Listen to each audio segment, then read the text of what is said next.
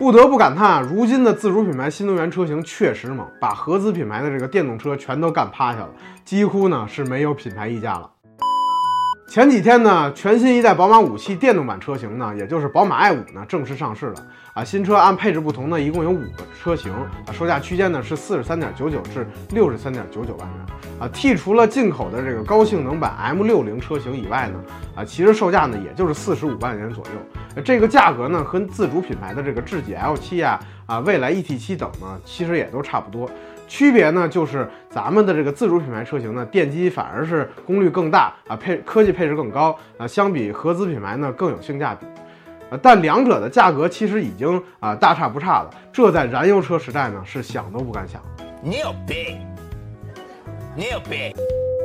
关于宝马 i 五的这个外观跟内饰设计呢，其实我觉得不用太多介绍了啊，基本上跟燃油车呢没有太大区别。相比一般的电动车而言呢，其实少了几分科技感啊，基本上是浓浓的这个燃油风啊。到底是好是坏呢？其实是萝卜青菜各有所爱。动力方面呢，啊，国产的三五 L 车型采用了二百一十千瓦功率的这个后置电机，百公里加速呢六点七秒啊，电池呢为七十九点零五千瓦时的这个三元锂电池。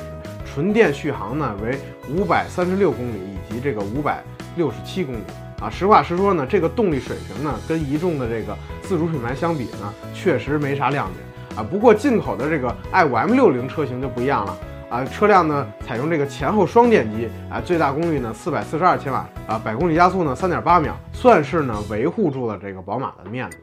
充电方面呢，新车在宝马的自己的这个超级充电站呢，可以实现最大二百千瓦的这个充电功率，仅需三十二分钟呢，就可以把电池从百分之十充到百分之八十。但目前全国大约只有五十个充电站啊，覆盖十七个城市，所以呢，整体的这个建设进度呢，还是略有缓慢。那么这五款车型应该怎么选择呢？猫爸则认为，如果你是特别喜欢 i 五，又不差钱儿，还追求高性能啊，那可以考虑这个六十三点九九万元的这个进口版 M 六零车型啊。普通的这个消费者还是踏踏实实的看国产车型。我个人认为呢，呃，四十六点五九万元的这个高配版车型就非常的不错啊。相比低配版呢，虽然贵了二点六万元，但多出了这个三百六十度全景影像啊，遥控泊车、循迹倒车啊，无钥匙进入。啊，前排座椅通风、哈曼卡顿音响等这些配置还是非常的值的。